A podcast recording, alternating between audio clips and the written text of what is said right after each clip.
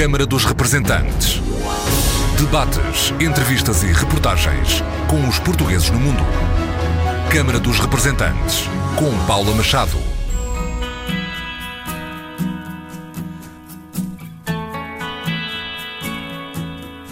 Olá, bem-vindos ao Câmara dos Representantes.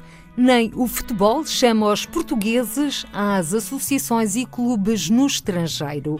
Esta a constatação de Paulo Martins, presidente do Conselho Regional da América do Norte do Conselho das Comunidades Portuguesas tive a possibilidade de visitar vários clubes no mesmo dia e havia futebol nesse dia e encontrei uma participação muito reduzida de pessoas dentro dos clubes a ver futebol. Portanto, já nem o futebol traz as pessoas aos clubes. E isso é necessário que os clubes se eh, reformalizem, se refaçam, porque as comunidades estão mais dispersas, já não vivem em núcleos. Paulo Martins, que defende a união de todas as associações para chamar as comunidades, defende a criação de centros de dia que permitam a interação entre os fundadores das associações portuguesas no estrangeiro e as gerações mais novas. Se conseguirmos fazer alguns centros de dia para atividades de terceira idade, conseguimos atrair alguns jovens da especialidade para que possam fazer ações sociais junto com a terceira idade, iniciarem novas atividades culturais, eh, sociais. Portanto, acho que por aí podemos trazer novos profissionais aos clubes, às associações e iniciar uma nova dinâmica junto com a terceira idade, junto com as pessoas que ergueram esses clubes para atrairmos mais os jovens e termos famílias inteiras a participar nas associações. Paulo Martins, presidente do Conselho da América do Norte do Conselho das Comunidades Portuguesas, integra também a Comissão de Assuntos Consulares e Participação Cívica e Política. O voto eletrónico é a grande prioridade. Paulo Martins sublinha que, numa primeira fase, devem ser os eleitores a escolherem a forma como devem exercer o direito de voto. As pessoas possam escolher através do recenseamento uh, automático, que também é uma outra aposta nossa e que também está uh, em cima da mesa na parte da Secretaria de Estado, que possam escolher da maneira que queiram votar se presencialmente, se via postal ou até via eletrónica, quando isso for possível. Achamos que ainda estamos uh, nos primeiros passos para este caminho, mas uh, achamos que há uma grande possibilidade disto poder vir a acontecer. Paulo Martins, natural da Lourinhã, presidente do Conselho Regional das Comunidades Portuguesas da América do Norte, membro da Comissão de Assuntos Consulares e Participação Cívica e Política e conselheiro das comunidades por Boston, é hoje o nosso convidado.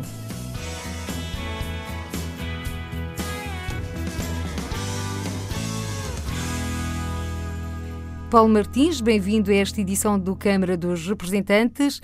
Três dias de reuniões temáticas do Conselho das Comunidades Portuguesas que o trouxeram até Lisboa e de onde se destaca o seminário sobre o voto eletrónico, o caminho para uma democracia mais participativa. Uma iniciativa da Comissão de Assuntos Consulares e Participação Cívica e Política.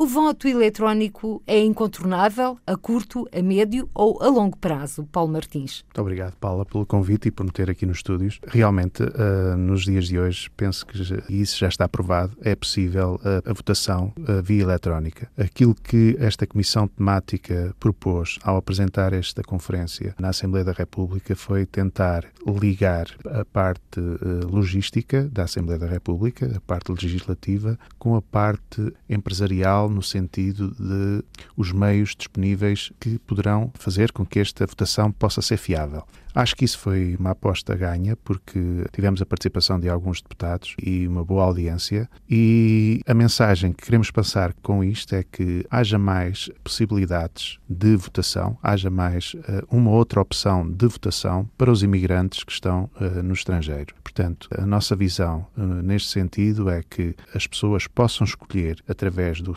recenseamento automático, que também é uma outra aposta nossa e que também está em cima da mesa na parte da Secretaria de Estado, que possam escolher da maneira que queiram votar se presencialmente, se via postal ou até via eletrónica, quando isso for possível. Achamos que ainda estamos uh, nos primeiros passos para este caminho, mas uh, achamos que há uma grande possibilidade disto poder vir a acontecer. Agora, é preciso é que haja uh, querer político, vontade política por parte de, dos grupos parlamentares e, que uh, entrem com este assunto em discussão e que façam este, esta nossa visão uma nova realidade, neste caso, para o universo eleitoral dos quatro deputados da imigração, como um projeto piloto, que é isso que queremos, é, é iniciar um projeto piloto para daí tirar as primeiras conclusões e depois, se as coisas realmente correrem bem, avançar-se para um projeto universal a nível das, eh, de todas as eleições. O Paulo Martins referiu a realização de um projeto piloto,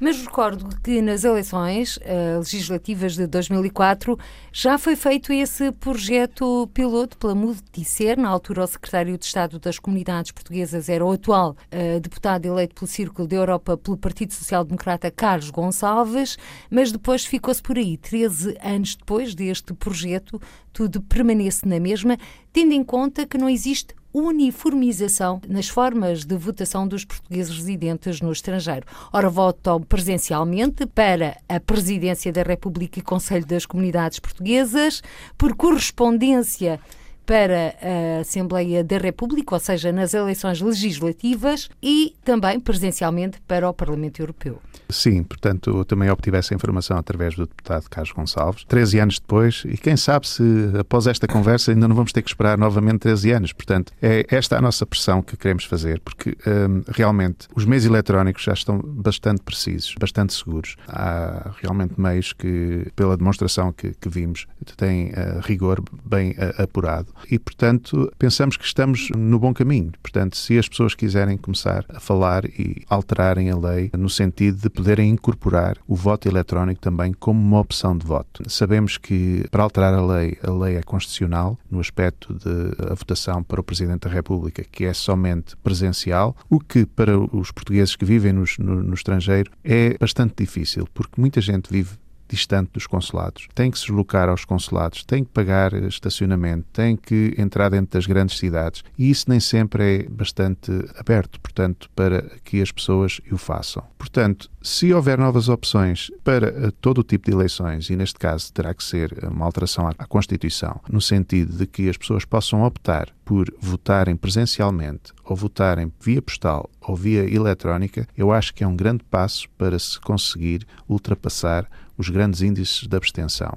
E isto também irá beneficiar agora este novo projeto de lei que, que, o Governo tem apresentado para o recenseamento automático para os imigrantes, através do cartão de cidadão. Isso irá limpar e clarear os cadernos eleitorais existentes nos consulados, porque há cadernos eleitorais que eh, necessitam de atualização, porque as pessoas mudam de residência, deixam de se encontrarem onde residiam antes, porque as pessoas vêm a Portugal e tiram o seu cartão de residente em Portugal e dão a morada em Portugal e saem dos cadernos eleitorais no estrangeiro. Portanto, acho que este recenseamento automático irá clarificar e dar uma nova dinâmica às eleições um, no estrangeiro. Agora, passamos de 200 mil para 1 milhão e 200 mil, 1 milhão e 300 mil, e isso corre-se o risco de se entrar em grandes índices de abstenção se não houver uma nova dinâmica para que as pessoas possam exercer o seu um, uh, exercício de voto. Portanto, pensamos que esta seja uma boa medida e da qual temos que continuar a acompanhar e a fazer a ouvir as nossas ideias. No que se refere ao voto eletrónico, uh, Paulo Martins há pouco referiu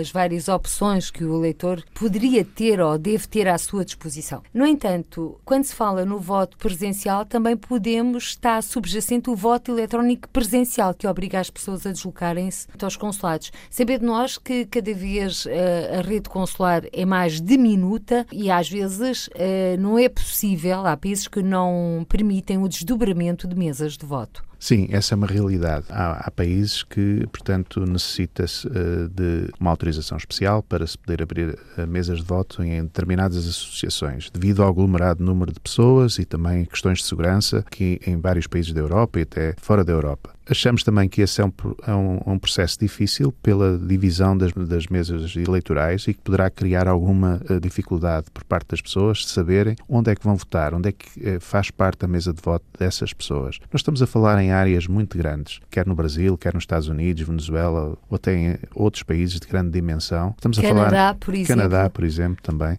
embora a comunidade portuguesa esteja bem concentrada no Canadá, em, em, em áreas uh, bem distintas. Mas há grandes dificuldades e, e portanto, a divisão das, das, mesas eleitorais poderá ser uma, uma realidade também, mas esse processo de voto eletrónico nas mesas eleitorais é um processo de transição e um processo de transição muito caro. Penso que eh, comprar eh, os aparelhos para que as pessoas possam votar e depois poderem tirar o seu papelinho e depositar o, o voto na urna é um processo transitório, mas bastante caro. E não sei se é, é, por aí que devemos ir. Eu acho que. Defende o voto remoto, ou seja, o voto eletrónico à distância, Dis... onde quer que a pessoa se encontre. Disperso. Aquilo que pode acontecer, e daí que eu falo a pessoa poder optar pela situação de voto que quer. Porque se a pessoa não se sente confortável em votar eletronicamente, pode optar por votar por correspondência. Ou se a pessoa está perto do consulado, poderia optar por se deslocar ao consulado e fazer a sua votação. Mas isso obriga ao desdobramento de cadernos eleitorais? Ou o Paulo Martins já está a pensar no ato único de inscrição consular, lançado em Barcelona pelo Ministro dos Negócios Estrangeiros no mês de maio? O ato único é quase similar a isto, mas é para serviços consulares e nós estamos a falar em cadernos eleitorais. O caderno eleitoral ao ser informatizado, permite qualquer desdobramento. Portanto,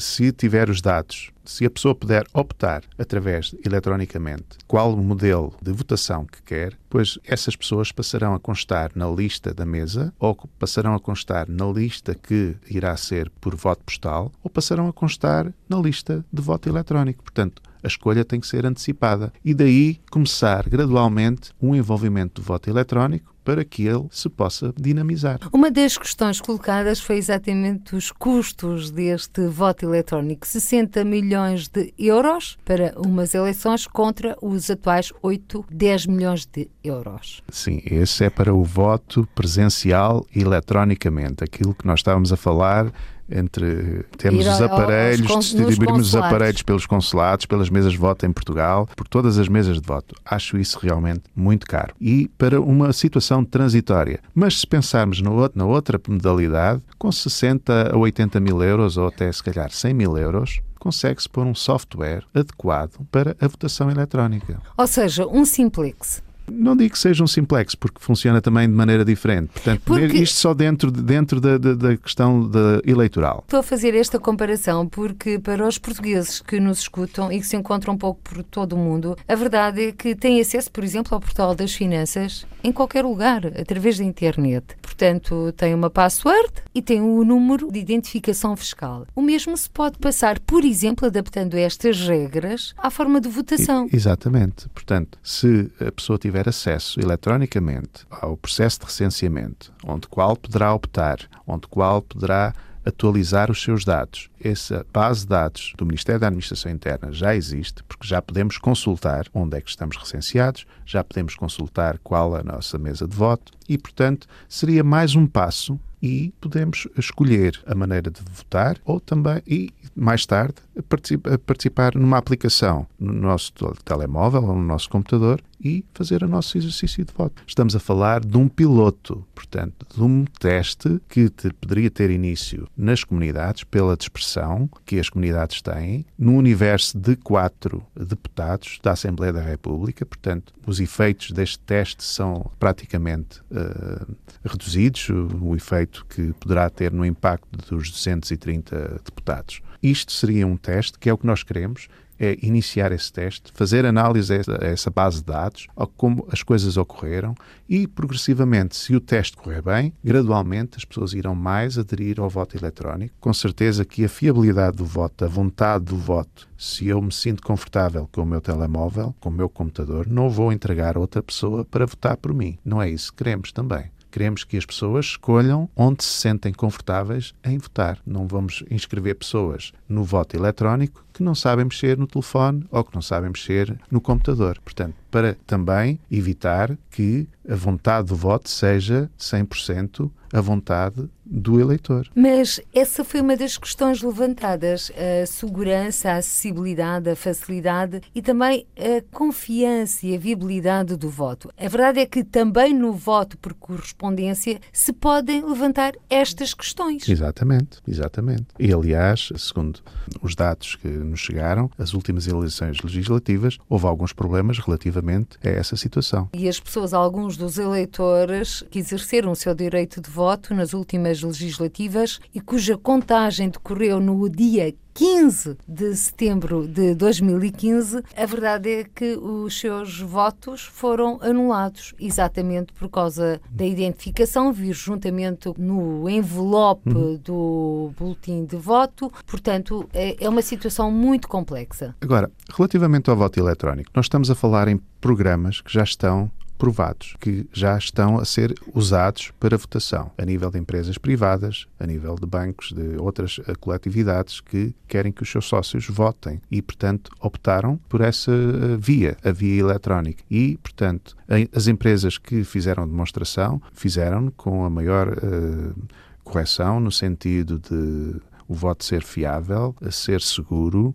os dados ficarem seguros, disponibilizados somente a determinada hora para não influenciarem eleições. Portanto, há aqui todo um processo que já existe. Se não o tomarmos agora, possivelmente dentro de pouco tempo irão tomar. A questão é política, questão é de as pessoas falarem umas com as outras e tomarem essa decisão. Também sabemos que há os mitos dos a possibilidade de poderem interferir, de entrarem dentro dos sistemas, de tudo isso. Mas hoje em dia há programas já bastante seguros. A verdade é que todos os participantes neste seminário Voto Eletrónico O Caminho para uma Democracia Mais Representativa uh, concluíram que a abstenção diminui nas eleições em que é utilizado o voto eletrónico? Também acredito que sim, porque hum, pela comodidade da, da, possibilidade de votarmos sem termos que nos deslocar, somente uh, termos a ligação à aplicação que nos será oferecida. E penso também que depois de, das pessoas se inscreverem nesse, nessa aplicação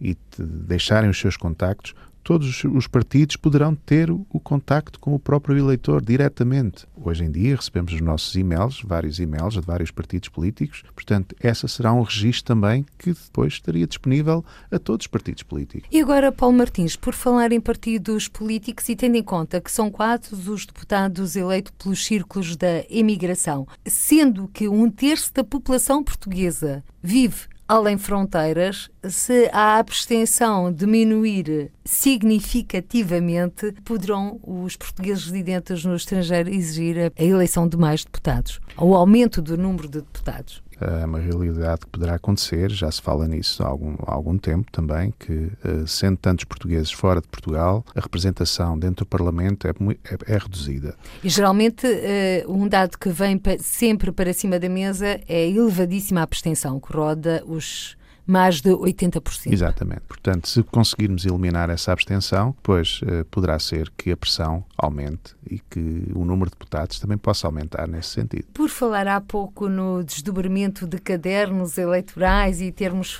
também referido a forma de funcionamento dos consulados, a verdade é que o atendimento consular tem sido um dos temas em cima da mesa do Conselho Regional da América do Norte do Conselho das Comunidades Portuguesas. Foi um dos principais temas, bem como o ensino de português. Sim, sim. Nós reunimos em, em setembro. O Sr. Secretário de Estado esteve connosco nos Estados Unidos, na cidade de New Bedford, uh, e um dos temas foi realmente o atendimento consular, que necessita de realmente um grande reajuste uh, para que, no fundo, os portugueses nos, Estados Unidos possam servir das estruturas consulares. A maior dificuldade é entrar em contacto com os consulados. Falamos nisso. Há uma proposta para um call center a nível nacional aqui em Portugal, que eh, acho que já está no início de um projeto piloto com Espanha, com os consulados em Espanha, para que durante 10 horas possa haver um atendimento, uma linha disponível para o atendimento consular. Sabemos que ainda é só um projeto piloto, está no início, mas que que essa poderá ser uma das vias para o primeiro contacto com os consulados. Como é que as coisas funcionam a esse nível nos Estados Unidos, Bom, ao nível do atendimento consular? O atendimento consular em alguns consulados uh, funciona melhor, outros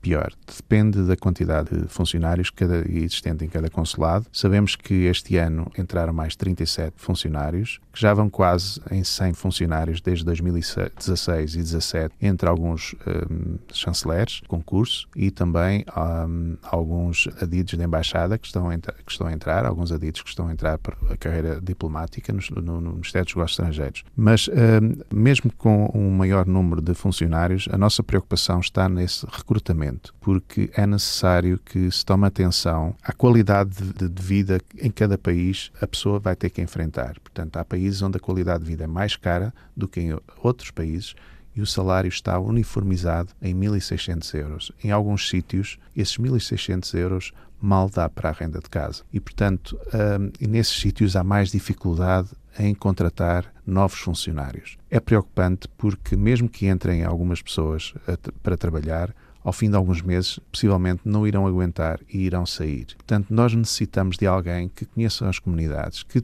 necessitem de formação para estes serviços e que, portanto, possam garantir uma continuidade destes serviços, porque nos próximos 4, 5 anos muito mais pessoas se irão reformar, portanto, os quadros dos consulados vão ficar ainda mais reduzidos. Tendo em conta que esta redução se reflete sobretudo no atendimento dos Sim, portanto, no atendimento, e, na, e na resposta rápida. No agendamento, na resposta rápida, portanto, na modernização do, dos consulados com novos equipamentos eletrónicos, portanto, que necessitam também de sangue novo, de, de nova dinâmica, para que as novas eh, tecnologias também possam funcionar melhor. Nova dinâmica ou revitalização foi, nomeadamente as escolas comunitárias, foi outra das propostas saídas da reunião do Conselho Regional da América do Norte. Julgo que também trouxe estas propostas agora para esta reunião da sua comissão temática, eh, embora não sendo propriamente da qual faz parte, já que faz parte da Comissão de Assuntos Consulares, Participação Cívica e Política, o ensino de português no estrangeiro é sempre um cavalo de batalha de todos os portugueses residentes além fronteiras. Sim, portanto, para nós, eh, nós eh,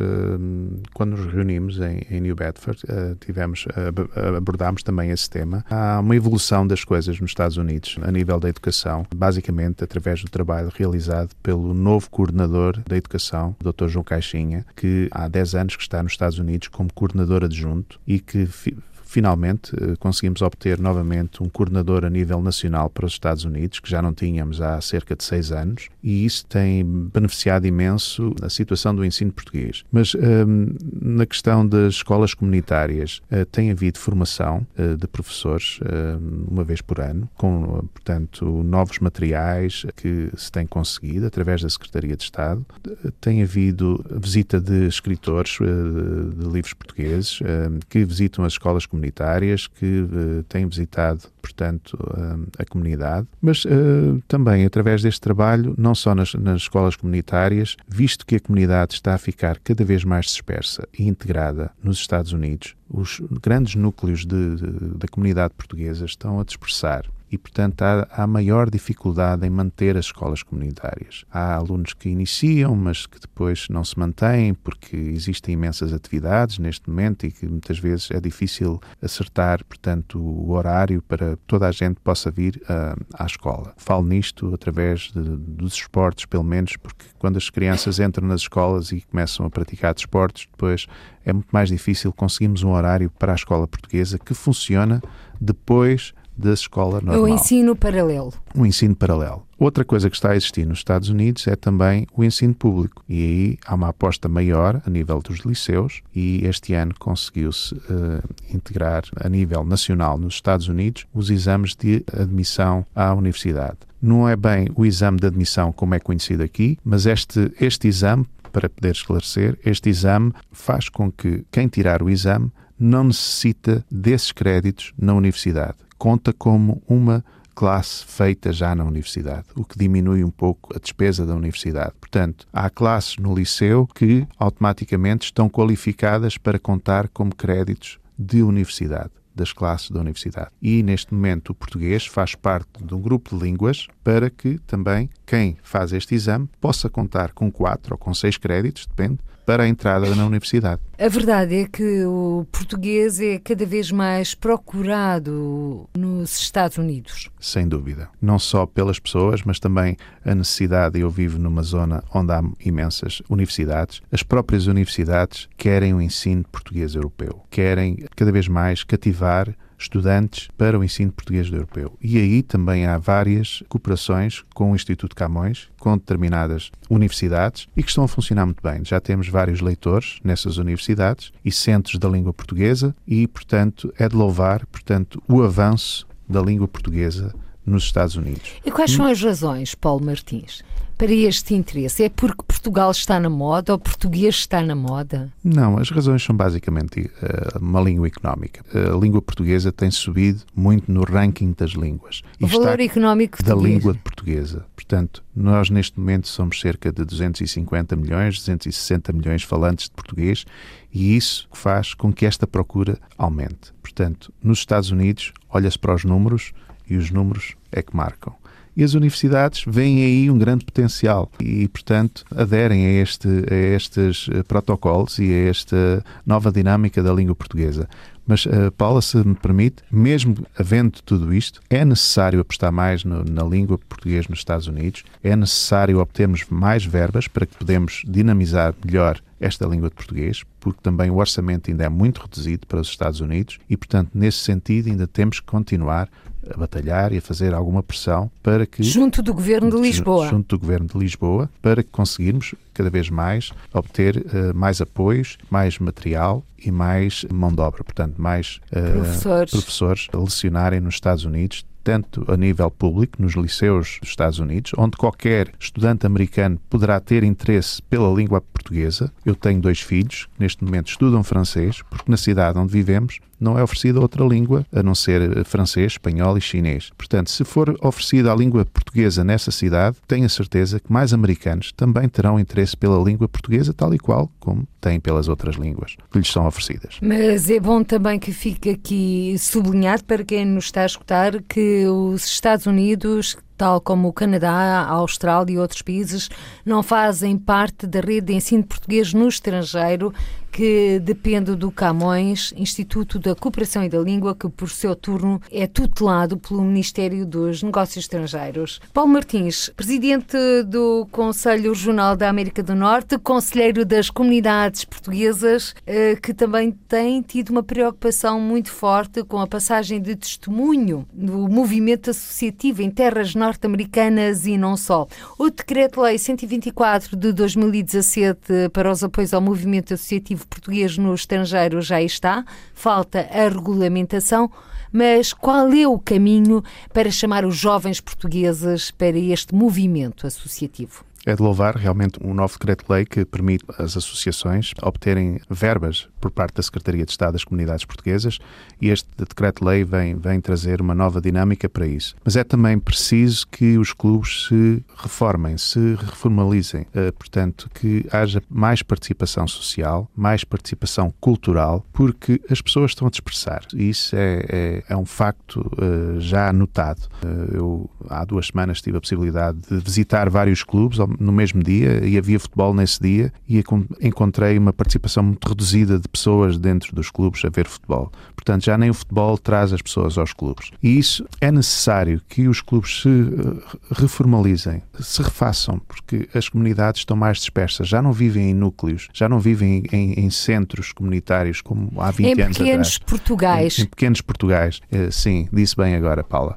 E eh, as pessoas estão mais dispersas por, pelos Estados, portanto, os filhos casaram, integraram-se, os pais reformaram-se, vivem com os filhos, ou voltaram para Portugal, ou simplesmente foram para outros Estados, como para a Flórida, onde se vive mais confortavelmente, e, e nós temos que ver esses fenómenos. Portanto, achamos que os pequenos clubes têm que se dinamizar no sentido de talvez uh, unirem-se, fazerem crescer, portanto, esses clubes para que possam chamar a atenção não só já da, dos portugueses que vivem em determinadas cidades, mas dos portugueses que vivem numa determinada região. Portanto, no, no, no próprio Estado ou por exemplo, neste caso, na Nova Inglaterra, onde é uma área que compõe dois Estados com três consulados. E isto vê-se no sentido de, em vez de se criar coisas pequenas, pois temos que nos unir para criar coisas maiores e atrair mais pessoas e aos nossos eventos. para os mais jovens. Sim, e apelativas aos mais jovens. Há várias coisas que estão a ser feitas. Estás como? Há, por exemplo, eh, nós tentamos a, a, a todo custo levar artistas portugueses de renome aos Estados Unidos. Eu lembro, neste caso, um dos próximos arti uh, artistas a visitar uh, a Nova Inglaterra, a fadista Joana Amendoeira e o fadista Duarte, acompanhado por guitarristas e que os costumam acompanhar. E estamos a tentar dinamizar este evento uh, em Lowell, Massachusetts, numa universidade, num centro de língua portuguesa. Coordenado apoiado, pelo professor Frank Souza? Coordenado pelo professor Frank Souza e, e, portanto, é um espetáculo já com uma boa qualidade, uma boa dinâmica e queremos que as pessoas na Nova Inglaterra se desloquem até Lowell no dia 3 de novembro para que possam assistir a um espetáculo de fado, mas de grande qualidade. E quanto aos jovens, como é que podemos passar este testemunho? Os jovens é difícil porque esta nova geração está muito agarrada ao Não me diga que é uma geração perdida. É não é, não é perdida, não é perdida, mas temos que Inovar? Inovar. Temos que inovar. E este tipo de inovação talvez passe também pelos nossos séniores, pela nossa terceira idade. Portanto, se conseguirmos fazer alguns centros uh, de dia para atividades de terceira idade e conseguimos atrair alguns jovens da especialidade para que possam fazer ações sociais junto com a terceira idade e, e desse modo iniciarem novas atividades culturais, eh, sociais. Portanto, acho que por aí podemos trazer novos profissionais aos clubes, às associações e iniciar uma nova dinâmica junto com a terceira idade, junto com as pessoas que, que, ergueram esses clubes para atrairmos mais os jovens e termos famílias inteiras a participar nas associações como antigamente acontecia. A verdade que há pouco referiu a palavra dinâmica e dinâmica é a palavra-chave, se é que assim se pode dizer, da administração de Donald Trump, presidente dos Estados Unidos. E neste caso, não por muitos bons motivos para a comunidade portuguesa, já que a administração Trump está a apertar o cerco aos imigrantes. E a verdade é que, se existe uma comunidade portuguesa bem integrada nos Estados Unidos, muitos portugueses existem que ainda estão indocumentados. Não estando ilegais, eh, de facto, são os sem papéis. Agora, com o fim do programa DACA, um programa que protege quem criança imigrou ilegalmente para os Estados Unidos, um programa lançado em 2012 por Barack Obama, que o Congresso se irá pronunciar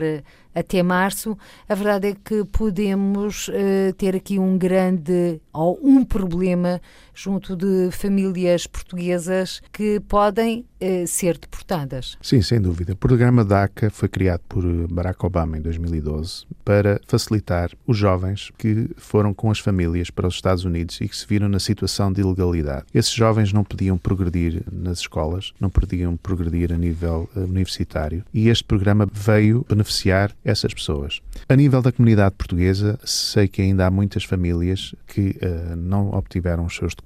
Sei também que uh, poderiam ser muitas mais, mas há mais de 20 anos que não temos imigração significativa para os Estados Unidos. Portanto, não sei bem exatamente o número de pessoas que estão nessa situação, mas é uma situação que temos de estar atentos e dar apoio. Não sabemos bem ainda, ele vai uh, retirar o DACA, mas não sabemos ainda o que vai acontecer a essas pessoas. Essas pessoas poderão correr o risco de deportação, não só os jovens, como também a, as famílias inteiras, e aí temos de estar preparados para dar todo o apoio nesse sentido, como também uh, ele retira o DACA, mas uh, não sabemos ainda qual o passo seguinte. Até porque o Congresso terá de se pronunciar até 5 de março do ano que vem. Portanto, muita coisa pode mudar até lá. Exato. Eu quero uh, deste, de, aproveitar os microfones da RDP e, e, a pergunta da Paula para tranquilizar também as pessoas, uh, no sentido de se estão nesta situação, procurar apoios através da comunidade. Eu sei que há centros dentro da comunidade que poderão dar apoio neste sentido. Há advogados que trabalham junto com estes centros para que as pessoas possam ser informadas,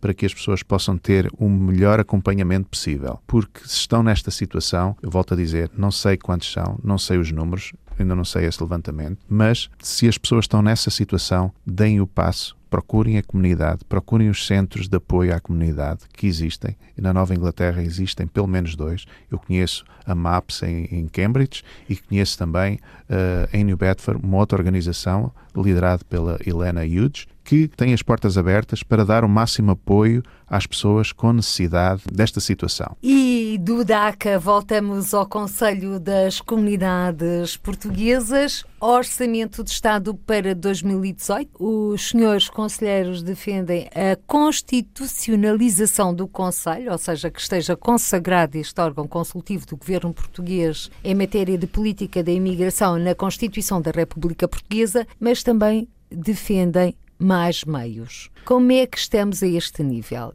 Para já, o orçamento está, está cá fora, como deve ter conhecimento, mas não sabemos ainda as verbas da especialidade. Para o ano que vem. Para o ano que vem. Mas este ano? Deste ano, os, o, com maior dificuldade, menor dificuldade, as metas foram atingidas. Nós conseguimos uh, reunir as várias comissões, o Conselho Permanente reuniu em Portugal, as comissões regi regionais conseguiram reunir uh, a nível regional e agora, no final, as comissões temáticas também conseguiram se reunir aqui em Lisboa. Portanto, essa foi uma aposta parte da Secretaria de Estado que, mais ou menos, com mais dificuldade, menos dificuldade, conseguiu-se executar. Para o ano que vem, temos a promessa que irá haver um reforço, mas ainda não sabemos quanto é, mas também nós queremos que esse reforço se reflita no sentido de que as coisas possam uh, funcionar de uma maneira mais fluente e que uh, nos levem também a sério o trabalho que nós exercemos. Portanto, que esse reforço seja colmatado no sentido de haver mais apoios para os, os conselheiros, porque os conselheiros não têm salário, os conselheiros deslocam-se a comunidades bem distantes, muita gasolina gasta, muitos As despesas próprias?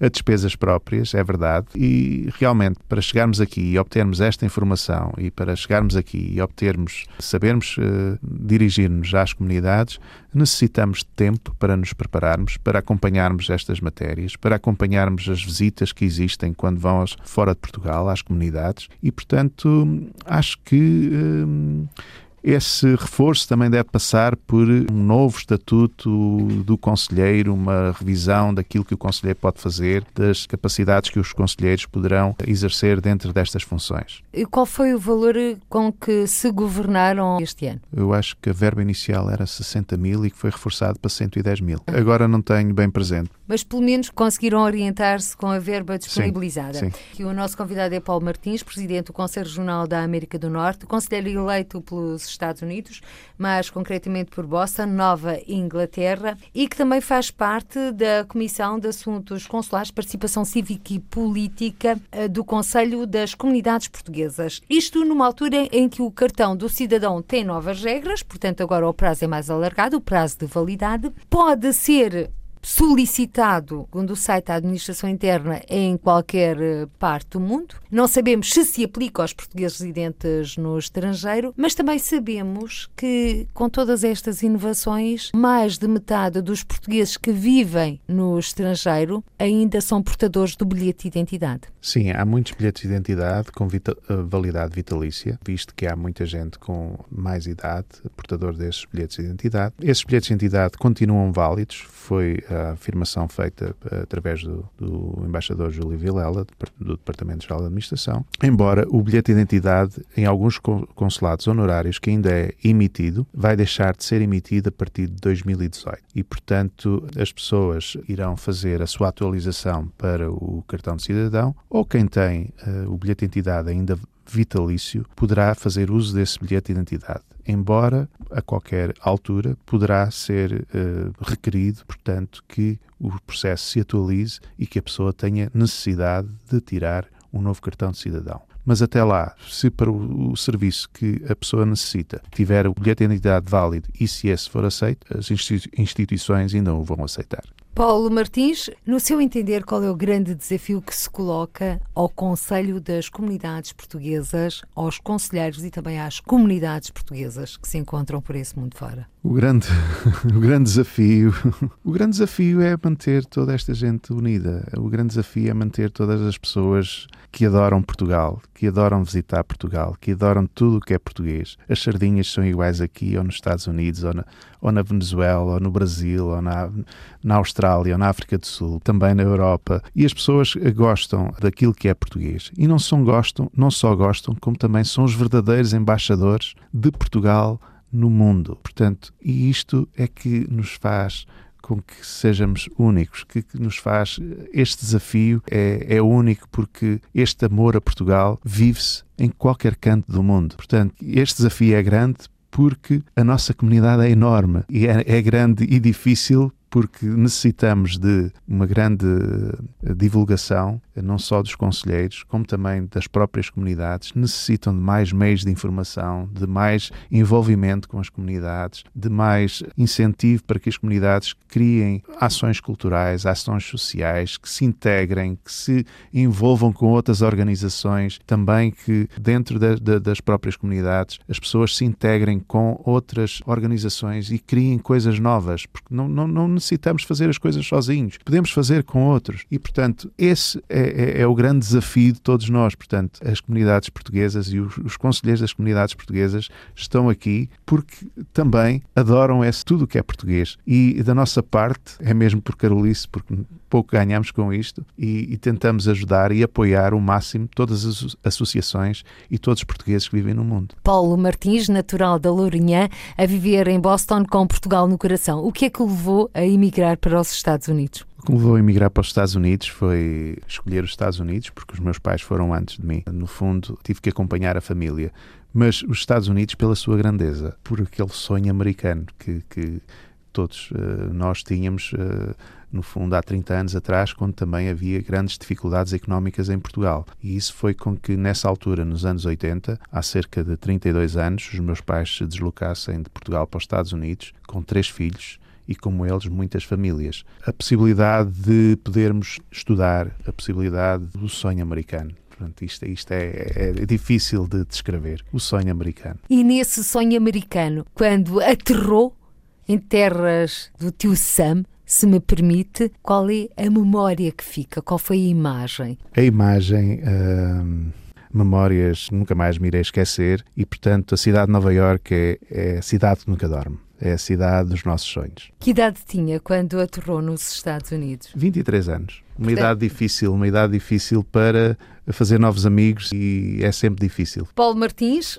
presidente do Conselho Regional da América do Norte, membro da Comissão de Assuntos Consulares, Participação Cívica e Política do Conselho das Comunidades Portuguesas, conselheiro eleito por Boston, Nova Inglaterra, hoje o convidado desta edição do Câmara dos Representantes. Uma conversa que nos levou até ao outro lado do mundo, a terras do Tio Sam, Estados Unidos. Por hoje ficamos por aqui. Até ao próximo encontro. Seja feliz. Câmara dos Representantes. Debates, entrevistas e reportagens com os portugueses no mundo. Câmara dos Representantes, com Paula Machado.